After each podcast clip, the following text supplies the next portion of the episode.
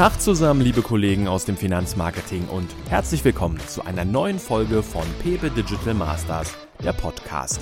Mein Name ist Florian Schwarz und ich präsentiere euch heute eine weitere spannende Session aus unserer Konferenz in Heidelberg im September 2022. Cedric Klein von der Stadtsparkasse Düsseldorf spricht mit der Ostsächsischen Sparkasse Dresden, der Kreissparkasse Ostalb und der Bliget GmbH, die gehören zur Stadtsparkasse Wuppertal, darüber, wie digitale Innovation heute aussieht. Viel Spaß dabei. Lieber René, das beste Event in Wuppertal, was darf ich nicht verpassen? Da, dazu müssten wir erstmal deine Interessen kennen. Und das ist der Vorteil, den wir uns gedacht haben, äh, dass wir eben, wenn du dich auf unserer Plattform bewegst, deine Interessen angibst und interessenbasiert dann auch die Dinge ausgespielt bekommst, die für dich relevant sind. Also insofern ist wie immer die Antwort ein bisschen vielschichtiger. Aber ich bin mir sicher, ihr findet das Passende für mich. Das total. Also das war die Idee daran. Wenn ich vielleicht kurz ein bisschen ausführen kann, wie sind wir eigentlich auf die Idee dieser App gekommen? Ähm, alles fing an mit einem Besuch in Estland, in dreitägigen, äh, das war im Jahr 2017 und ähm, waren Vertreter der Sparkasse, der Stadtwerke dabei und auch der Stadt. Ähm, war sehr beeindruckend, dieses Digital Native zu erleben, einen ganz anderen Angang ähm, von den Leuten, wie man mit Digitalisierung umgeht. Und sie haben es ja geschafft, erstens eine digitale Identität zu äh, schaffen für die Bürger, die wir leider noch nicht haben. Und sie haben es geschafft, Infrastrukturen zu schaffen, an die sich alle andocken können, die X-Rot. Und das ist ein sehr spannender Gedanke. Und den haben wir so ein bisschen mitgenommen nach Wuppertal und haben überlegt, was können wir eigentlich da jetzt für eine Lösung in Wuppertal draus bauen. Und so ist die Idee entstanden, in Richtung der digitalen Daseinsvorsorge eine Infrastruktur zu schaffen, die offen für alle in der Stadt ist. Und äh, insofern, sagen wir mal, und das ist auch unser Ansatz, eben nicht nur digital, sondern die digitale mit der Welt da draußen, mit der analogen Welt zu verbinden und eine, eine, ein hybrides Miteinander zu schaffen. Ja, vielen Dank. Wir wollen gleich nochmal ganz ins Detail gehen, was ihr mit Bliget vorhabt, was eure Strategie ist. Ähm, lieber Marius, ähm, Katrin Bauernfeind, habe ich gelesen, ist die bekannteste Schauspielerin und Moderatorin aus Aalen. Sie konnten wir, glaube ich, heute nicht gewinnen, habe ich von der Regie erfahren. Ähm, wir konnten aber jemanden gewinnen, der es geschafft hat, äh, eine, ähm, seine Sparkasse in die, äh, ja, in die deutsche Finanzszene ähm, zu, zu treiben mit der Krypto-Initiative. Hast Deutschlands mediale Aufmerksamkeit da auf, auf euch gelenkt. Was macht für dich eigentlich Ostalb so attraktiv? Ja, ähm, eine sehr gute Einstiegsfrage. Ähm, ich habe tatsächlich auch nochmal nachschauen müssen, wer Katrin Bauernfeind ist. ähm, aber die Ostalb bietet viel mehr wie, wie eine Schauspielerin. Ähm, ich glaube, es sind aber wirklich auch die Menschen, äh, die die Ostalb so besonders macht.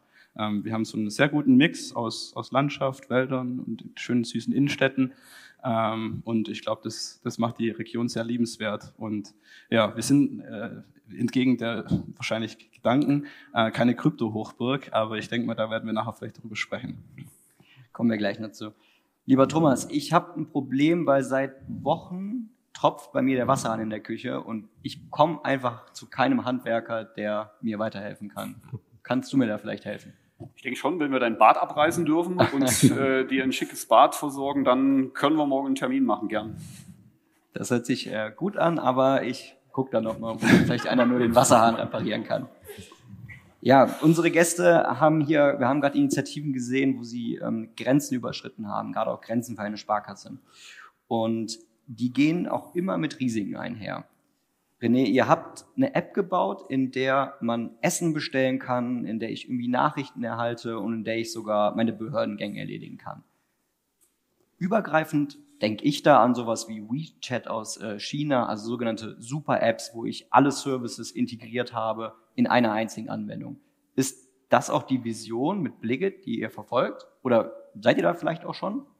Also die, die, die Idee ist das und ich glaube, dass wir da auch ein Stück weit sind. Die Idee ist nämlich, äh, die gesamte Stadt und alle Handelnden in der Stadt auf eine andere digitale Ebene zu bringen, weil wir eben wissen, dass alle auf einem unterschiedlichen Stand in der Digitalisierung sind. Und deshalb auch die Struktur, die wir jetzt auch für Bliget gewählt haben, nämlich eine Partnerschaft aus der Sparkasse und den Stadtwerken, weil was eint uns? Und ein, uns eint äh, das Vertrauen, was wir in der Stadt genießen und natürlich der Gedanke, dass es uns als Unternehmen gut geht, wenn es der Stadt und allen äh, Bürgerinnen Bürgerinnen und Bürgern und allen Unternehmen halt gut geht in der Stadt.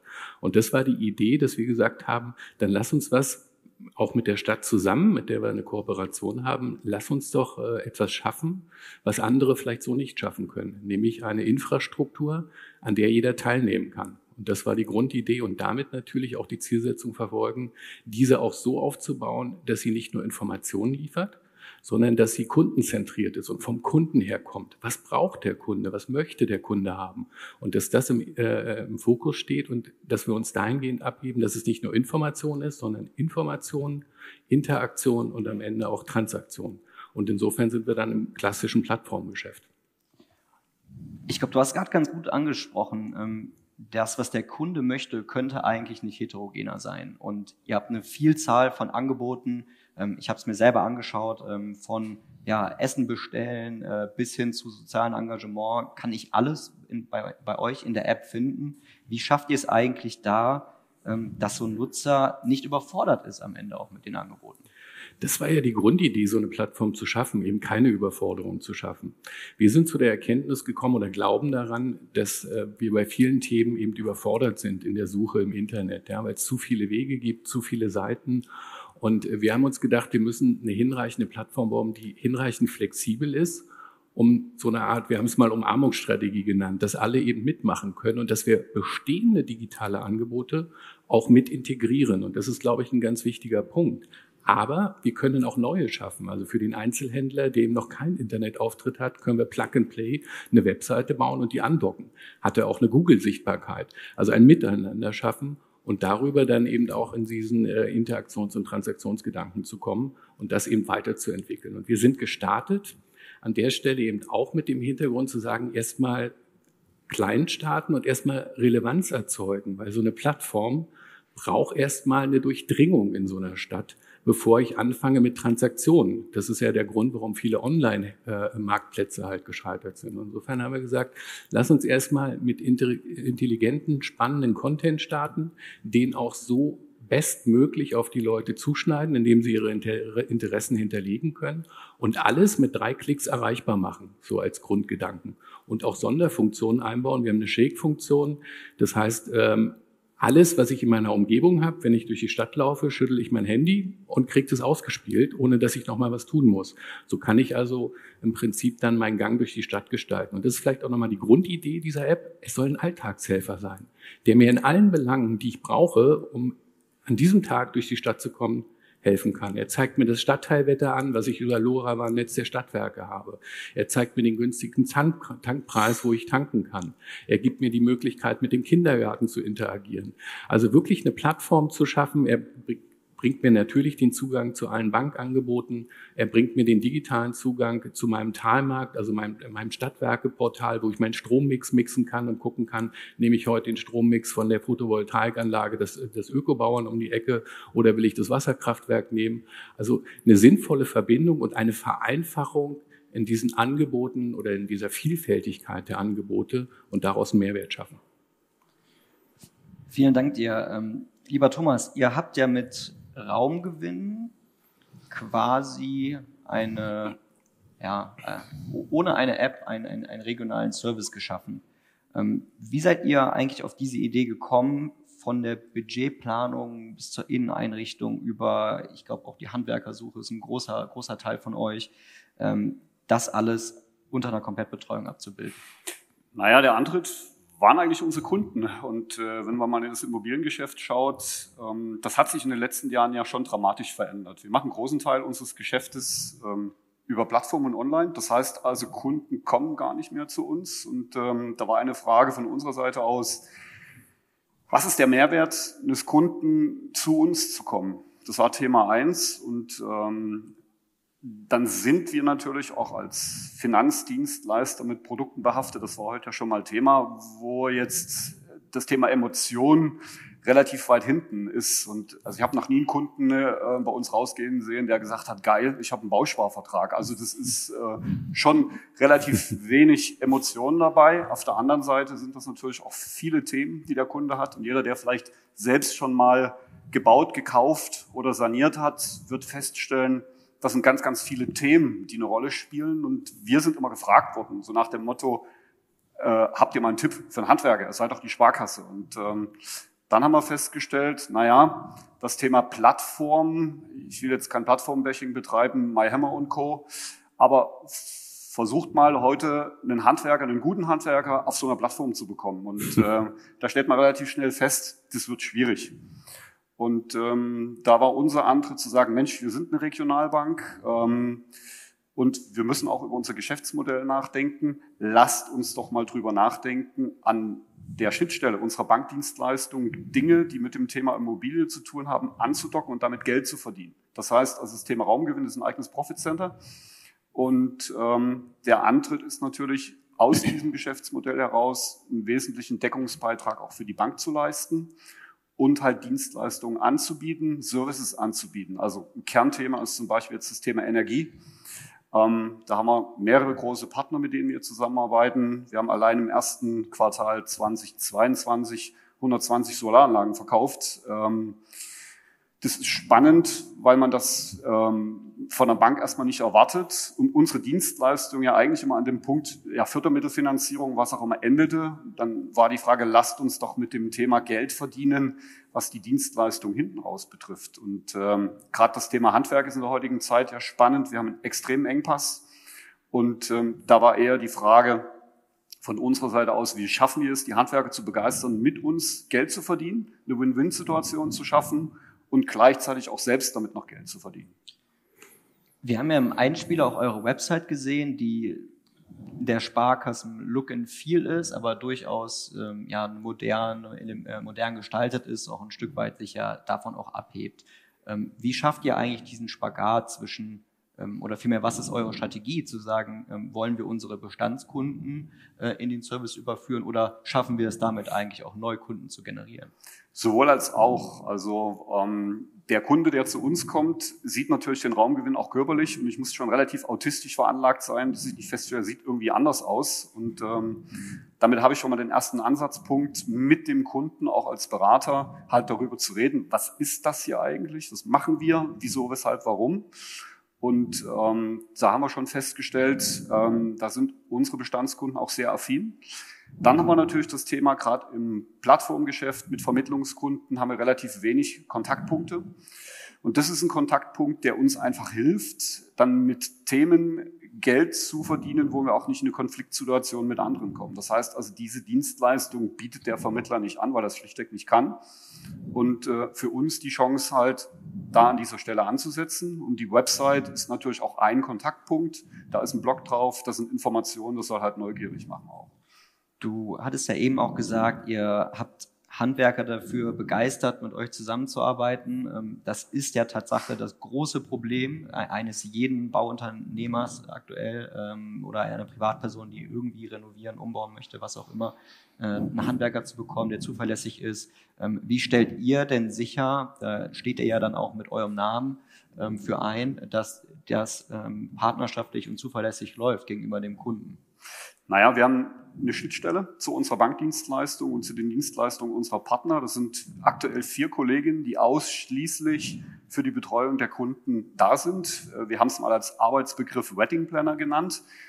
Bei einer Hochzeit brauche ich ja auch jemanden, der alles irgendwie organisiert. Der muss aber alles nicht super können. Der muss nur den besten Bäcker kennen, den besten Caterer und das zusammenbringen. Und äh, so ähnlich funktioniert das Geschäftsmodell mit unseren Kundenmanagerinnen, die eben die Schnittstelle sind zu unseren Partnern. Handwerker ist in der Regel nicht so digital. Da versuchen wir auch ähm, gerade größere Mittelständler, größere Mittelständler dann bei diesem Thema zu vernetzen. Wir arbeiten auch zum Beispiel mit einem Partner zusammen, der schon sehr digital ist. Das ist äh, eine Plattform, die deutschlandweit äh, Küchen verkauft, bei uns im Geschäftsgebiet aber 105 Küchenstudios unter Vertrag hat. Also das ist sehr vielschichtig und dazu gibt es die Kundenmanagerin. Also eigentlich auch euer regionales Netzwerk, was ihr genau. selber ja habt, was ihr hier jetzt nochmal Gewinn bringt, ein äh, oder zusammenbringt und mhm. dann für, für den Kunden bereitstellt.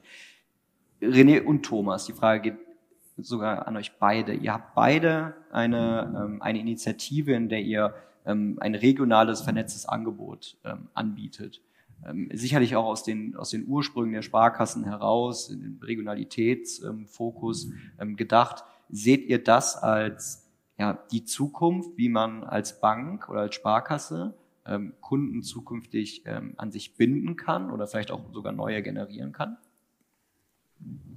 Also ähm, aus unserer Sicht ganz klar. Deswegen sehen wir auch unsere Plattform als äh, Kundenbindungs-, aber auch als Kundengewinnungsinstrument. Äh, und wir glauben auch aus der Erfahrung heraus, das hat Corona ja auch nochmal gezeigt und zeigt natürlich die Krise, in der wir uns momentan befinden, auch, dass die Regionalität eben auch mehr Mehrwert bekommt und äh, immer wichtiger wird. Äh, und insofern, glaube ich, können wir da einen guten Beitrag leisten. Und wir haben die gleichen Kunden, wenn ich jetzt auch nochmal aus der, aus der Sparkassenwelt und der, der Stadtwerkewelt spreche. Äh, und insofern haben wir auch äh, viele Angebote, die beim Kunden erst richtig ankommen, wenn wir sie miteinander verknüpfen. Ja, und das, und das glauben wir, können wir mit der Plattform eben gut ausspielen. Auch die Kooperationen, die wir an der Stelle eben zusammen haben. Ja, also ich betrachte das auch betriebswirtschaftlich, bin Kaufmann und ich sage immer salopp, wir haben zwar ein rotes S auf dem Dach, aber kein rotes Kreuz. Das heißt also, wir müssen mit dem, was wir tun, auch Geld verdienen. Und äh, das war der originäre Antritt, einfach unsere Bankdienstleistung zu verlängern. Es gibt auch Themen, wo der Kunde schlichtweg keine Ahnung hat und wo wir einen absoluten Mehrwert schaffen, wenn wir diese Dienstleistung halt vernetzen und quasi sowohl die Sparkasse als auch den Kunden und den Handwerker dann damit glücklich machen. Das halte ich für absolut wichtig, weil die Frage, die sich grundsätzlich stellt, wie geht es mit dem Thema Bankdienstleistung weiter? Was werden wir in drei, in fünf, in zehn Jahren verkaufen und wie?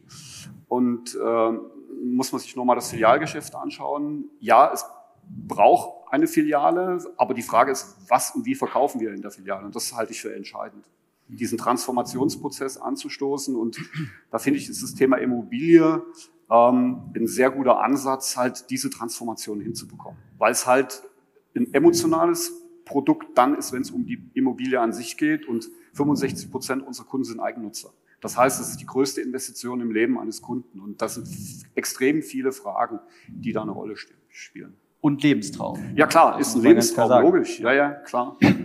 Ja, Marius, bei euch spielt die Regionalität jetzt vielleicht nicht unbedingt im Vordergrund. Ähm, ihr habt ja mit euch dem Thema Kryptowährungen genähert, ein Thema, was, glaube ich, in den letzten Jahr, anderthalb Jahren extreme mediale Aufmerksamkeit ähm, bekommen hat. Ähm, vielleicht einmal zum Verständnis, ähm, es ist so, dass man auf einer Blockchain zwar jede Transaktion sehen kann, man weiß aber nicht, welcher Nutzer hat diese Transaktion jetzt gemacht. Und dahin eingehen kommen auch eigentlich viele ja, Mythen, äh, die es rund um, um Kryptowährungen gibt. Man spricht ja manchmal auch von den drei Todesengeln der Kryptowährungen. Ja, also das ist einmal ähm, das Thema Geldwäsche, Terrorismusfinanzierung. Ähm, das andere Thema ist äh, natürlich das große Thema ist es nachhaltig. Ähm, und das dritte Thema ist vor allen Dingen, dass man sagt, es ist eigentlich rein spekulativ. Es gibt dem Bitcoin gegenüber gar keinen reellen Wert. Ähm, wie geht ihr als Kreissparkasse Ostalb damit um und warum habt ihr euch eigentlich auch dazu entschieden, diesen Schritt zu gehen, um den Kunden dann Angebot zu unterbreiten? Ja, also äh, eine sehr, sehr coole Frage jetzt gleich zum Anstieg äh, mit Geldwäsche und Terrorismusfinanzierung. Ähm, vielleicht hole ich ein bisschen weiter aus, um vielleicht was so ein grundsätzliches Verständnis mal zu holen, was wir überhaupt machen mit dem ganzen Thema. Ähm, wir haben bei uns in der Kreissparkasse Ostalb, wir sind so eine mittelgroße Sparkasse auf der Schwäbischen Ostalb, 2018 ähm, einen Innovationskreis gegründet. Das sind 20 äh, Mitglieder, die sich dort mit neuen Megatrends beschäftigen. Und wir haben 2018 schon dieses Thema Kryptowährung irgendwie so auf dem Radar gehabt. Wir haben gesagt, Kryptowährung ist so in der Finanzbranche ein Thema, wo man wirklich eigentlich nicht mehr drum rumkommt. Ähm, und dann haben wir aber 2018 gesagt, da waren wir so in der Gründungsphase von unserem Innovationsteam, äh, jetzt gleich mit so einem Krypto-Projekt zu starten, ist jetzt vielleicht schon ein bisschen ja, ein wilder Einstieg. Und ähm, dann haben wir gesagt, ja gut, wir nehmen dieses Thema und schieben es so ein bisschen in die Schublade unter Beobachtung. Und da war es dann mal so zwei Jahre. Und dann kam die Corona-Pandemie, Homeoffice-Zeiten und immer mehr Einschläge, äh, wo dann so das Thema Kryptowährung wieder neue Impulse bekommen hat. Ähm, viele, viele Leute haben dann den Weg zu den Kryptowährungen gefunden über Elon Musk, über so ja, Shitcoins, über Wall Street Bets ähm, und das Thema war wieder irgendwie viel präsenter im Raum wie, wie eigentlich davor. Und ähm, dann sind wir Anfang 2021 äh, wieder zusammengesessen und haben gesagt, ja, irgendwie sollten wir uns diesem Thema doch annehmen. Ähm, die Nachfragen auch von den Kunden in der Kundenberatung waren immer mehr da. Ja, also vor allem junge Kunden haben in, in der Anlageberatung immer so mal das Thema Kryptowährungen erwähnt. Und äh, es gab dann häufig mal die unschöne Situation, wenn dann der Kunde fragt, ja, habt ihr was im Bereich Kryptowährung? Und der Berater dann sagt, ja, pff, nö, wir haben nichts, aber äh, keine Ahnung, google doch mal. Ähm, und im Endeffekt treibt man ja dann so die Kunden in, in die Hände von den Wettbewerbern. Und deswegen haben wir uns 2021 am Anfang des Jahres zusammengesetzt und haben gesagt, gut, wir sind zwar eine kleinere Sparkasse, aber wir brauchen trotzdem eine Lösung und wir müssen uns dem Thema annehmen. Und dann haben wir erstmal gestartet, haben mal geschaut, so ähm, ja, wie präsent ist das Thema denn wirklich auch quantitativ und haben eine Zahlungsverkehrsanalyse gemacht. Wir haben unsere Girokonten über angeschaut, äh, die, die wo die Datenschutzerklärung eingewilligt haben, äh, auf jeden Fall. Und, und haben dann natürlich festgestellt, dass, dass der Abfluss an so übliche Kryptohandelsbossen doch sehr erheblich ist und auch für uns als Sparkasse so ein Signal gibt, ja, dieses Thema ist präsent, auch unsere Kunden, auch, auch die schwäbischen äh, Häuslisbauer äh, investieren in so volatile Märkte und haben dann uns überlegt, wie wir das realisieren können. Und ähm, ja, wir haben dann uns Gedanken gemacht, haben gesagt, ja, eine eigene Krypto-Handelsplattform können wir sicherlich nicht machen. Äh, da fehlt uns auch die Expertise, das Know-how und alle technischen Ressourcen. Und ähm, wir haben gesagt, wir brauchen einen Partner. Wir brauchen einen, Partner, äh, wo wir die ganze Infrastruktur ausgliedern können und die, wo sozusagen für uns alles Komplizierte, alles ja, Wichtige sozusagen übernehmen. Und wir, wir gehen dann sozusagen in die Schnittstelle und sagen, wir gehen dieses Thema auch politisch im Endeffekt an. Und wir haben dann mit der Börse Stuttgart Digital Exchange im Endeffekt äh, einen regulierten deutschen Partner gefunden. Äh, das war uns bei der Auswahl sehr wichtig, dass wir einen Partner finden, der auch so zur Sparkassen-DNA passt. Ähm, passenderweise ist Stuttgart jetzt auch von der, von der Regionalität nicht ganz so weit weg von, von vom Ostalbkreis. Ähm, und haben dann gesagt, wir machen mit denen eine Kooperation, eine Tippgeber-Kooperation ähm, im Endeffekt, äh, wo wir sagen, wir gehen das Thema nicht aktiv an, aber wir möchten einfach spruchfähig sein, wenn der Kunde in der Beratung ist, dass wir sagen, ja, lieber Kunde, wir haben eine Lösung, schau auf unsere Internetseite, dort findest du alle Informationen, die wir dazu anbieten können. Und dort hat der Kunde auch die Möglichkeit, dann ein Wallet zu eröffnen und Kryptowährung zu handeln. Ich glaube, das ist nochmal ein ganz wichtiger Punkt, weil wir als ähm, Sparkasse bezeichnen wir uns als Allfinanzdienstleister, der dem Kunden in allen seinen finanziellen Anliegen zur Seite stehen kann. Und wenn wir uns dann aktiv einem Thema entgegenstellen, dann werden wir unserem eigenen Anspruch eigentlich nicht mehr, nicht mehr gewahr. Und das ist die Frage, wie machen wir das jetzt? Ich glaube, das wird ein bisschen die Zeit zeigen. Genau. Ähm, aber dennoch haben wir jetzt, glaube ich, in den letzten, ja, ein gutes, gutes Jahr, anderthalb Jahre haben wir eigentlich die ganze Zeit nur vom Aufstieg der Kryptowährungen gehört. Dann hat es jeder gefeiert. Du hast es selber gesagt, es ist ein Riesenboom äh, gekommen. Wir hatten, ähm, glaube ich, den, den, das All-Time-High im, im November. Ähm, jetzt äh, ist es genau andersrum in der Presse. Ja, die Kryptowährungen fallen, ähm, fast, fast alle.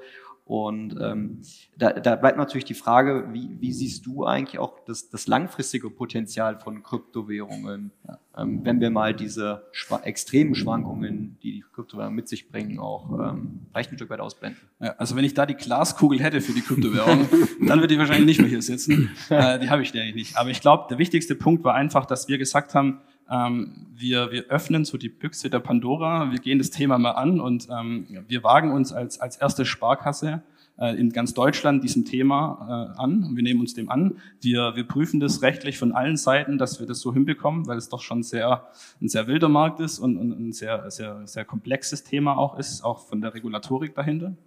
Ähm, und ich glaube, der erste Schritt war einfach mal, dass wir gesagt haben, wir, wir, wir können uns dem Thema nicht verschließen. Ähm, wir sehen es aber auch nicht als Hauptpunkt auf unserer Agenda. Es ist ein Nischenthema. Wir sind keine Kryptosparkasse. Wir sprechen die Kunden nicht aktiv drauf an, sondern es ist einfach nur auf Nachfrage von den Kunden.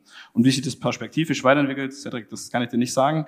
Ähm, wir, wir haben natürlich schon die Wahrnehmung, ähm, dass, dass ist dieses Thema von der Beliebtheit und auch von dem Hype-Thema immer sehr korrelierend ist mit dem Kurs. Ja, also wenn der Kurs unten ist, äh, dann, dann, dann habe ich manchmal äh, ja, einen, leereren Posteingang, wie wenn der Kurs wieder ansteigt, weil dann geht's wieder los.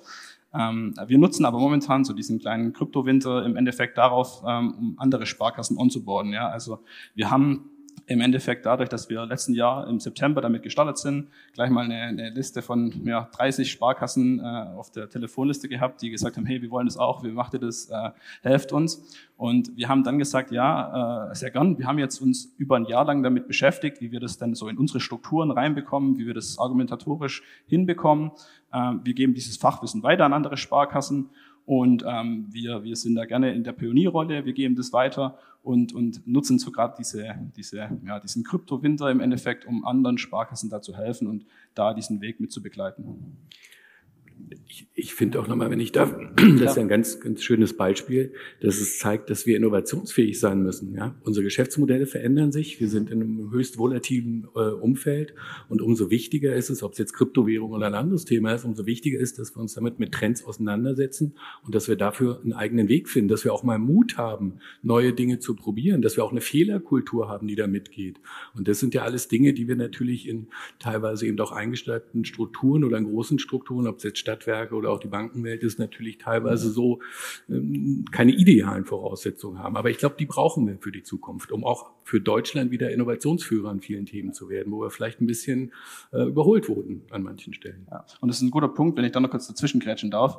Ähm, nur weil wir jetzt Kryptowährung anbieten, sind wir nicht pro Kryptowährung. Wir haben da, geben da gar keine offizielle Meinung von uns raus. Das können wir auch gar nicht. Ähm, deswegen gebe ich auch heute keine, äh, keine Empfehlung aus oder meine Meinung dazu. Ähm, uns war einfach so äh, dieser Punkt wichtig, dass wir einfach die Nachfrage von den Kunden bedienen können. Und ähm, unser Vorstandsvorsitzender hat äh, erst jüngst in einem, in einem Podcast ein relativ passendes Beispiel gegeben, äh, was ich gerne kopieren möchte, auch in dieser Runde. Und dann gebe ich dir wieder über. Er hat gesagt, im Endeffekt ähm, gibt's oder gab's mal den Trend zu, zu Jeans mit Löchern. Und da kann man sich natürlich auch fragen, was ist der Wert von, von Jeans mit Löchern?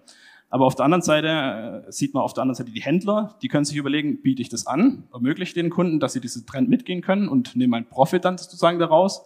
Oder sage ich, nee, für mich haben Jeans mit Löchern keinen Wert, ich biete es auch gar nicht an und äh, die verzichten dann sozusagen auf das Geschäft. Und wir haben dann natürlich noch ein Geschäftsmodell drumherum gebaut und wir verdienen da aktiv noch mit Geld. Und äh, das ist eigentlich im Endeffekt so der Kann von unserem Thema. Ich glaube, es ist gerade bei dem Thema Kryptowährung auch extrem wichtig, welchen Blickwinkel nehme ich da ein. Ist es für mich ein Investmentobjekt oder ist es für mich eine Bezahlmethode? Und das sind zwei ganz unterschiedliche Dinge.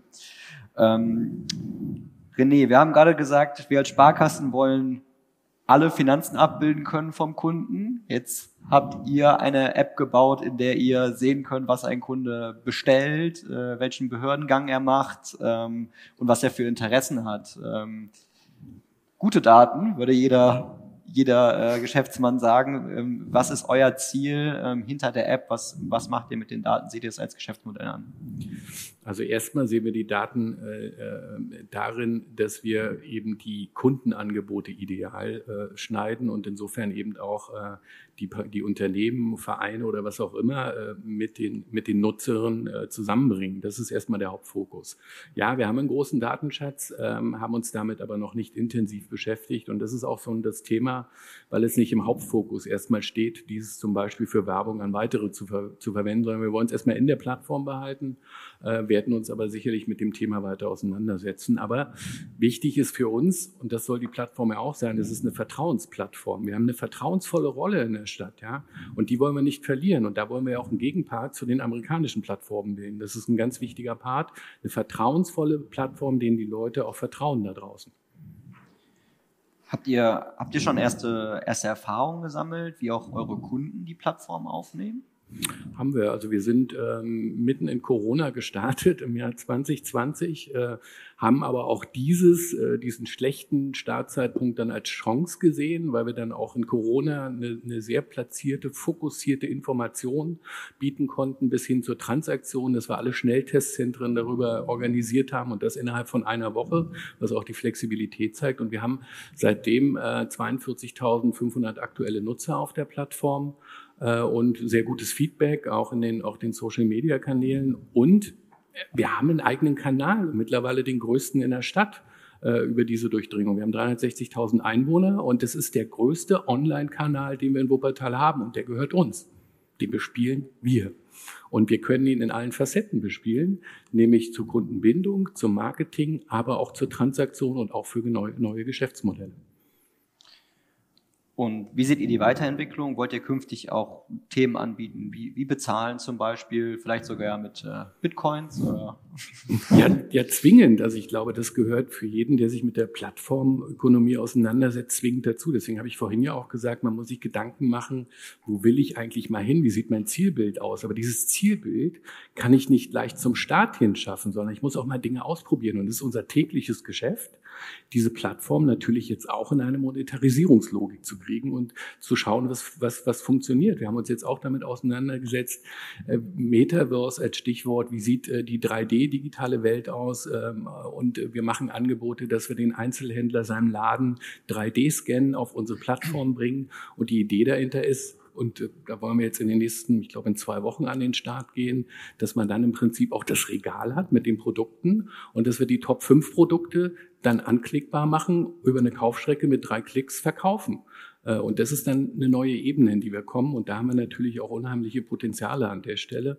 Und das sind die Wege, mit denen wir uns auseinandersetzen, ihm wirklich dem Einzelhandel zu helfen, der, der, der Innenstadt zu helfen, dem Gastronomen zu helfen und damit die Stadt auch wirtschaftlich auf eine andere Ebene zu bringen und alle auf dem Weg der Digitalisierung mitzunehmen. Das ist eigentlich der wichtigste Punkt. Digitalisierung, guter Stichpunkt. Ähm, Marius, die Blockchain, die hat ja noch andere Möglichkeiten als irgendwie nur Kryptowährungen ähm, äh, anzubieten. Ähm, wir selber bei uns in der Stadtsparkasse Düsseldorf haben ähm, Anfang des Jahres eine Pilotierung gemacht zu, äh, mit, mit unseren jungen Kunden und einer neuen Marke, ähm, Smoney, die wir gerade gründen, wo wir es jungen Menschen ermöglichen wollen, in alternative Anlagestücke, also seltene, äh, seltene Sammlerstücke, wie zum Beispiel Kunst, Uhren oder auch Sneaker zu investieren und das Ganze schon ab einem sehr geringen Beitrag, ab 50 Euro. Also die Demokratisierung einer Anlageklasse, die eigentlich bisher nur den sehr wohlhabenden Menschen ähm, zugänglich war. Wie, wie ist denn deine Sicht auch mit den Erfahrungen, die ihr aus den, aus den Kryptowährungen gemacht habt? Ähm, ist das die Herangehensweise, die wir als Sparkassen weiter forcieren sollten für unsere Kunden? Ja, voll und ganz. Also ich glaube, das ist ein sehr wichtiges Thema und ähm, äh, äh, wenn man in die Zukunft blickt, ist es ganz wichtig, dass wir jetzt uns schon damit Gedanken machen, wie wir den Markt denn mitgestalten können und wie wir uns da platzieren können. Ähm, wir sind ja im engen Austausch auch mit eurer Initiative. Ähm, genau so sehen wir das auch. Ähm, das Thema Kryptowährung ist so der Einstieg für uns relativ einfacher Einstieg, weil wir eigentlich äh, ja nichts anderes machen, als ein Tippgeber zu sein, was jetzt aber nicht die ganze Initiative schmälern soll, sondern da geht es natürlich schon noch viel mehr dahinter. Ähm, für uns ist natürlich momentan auch dieses ganze dieses ganze Drumrum, also die ganze Token-Economy, die wo sich sozusagen um dieses ganze Thema erschaffen hat, ermöglicht.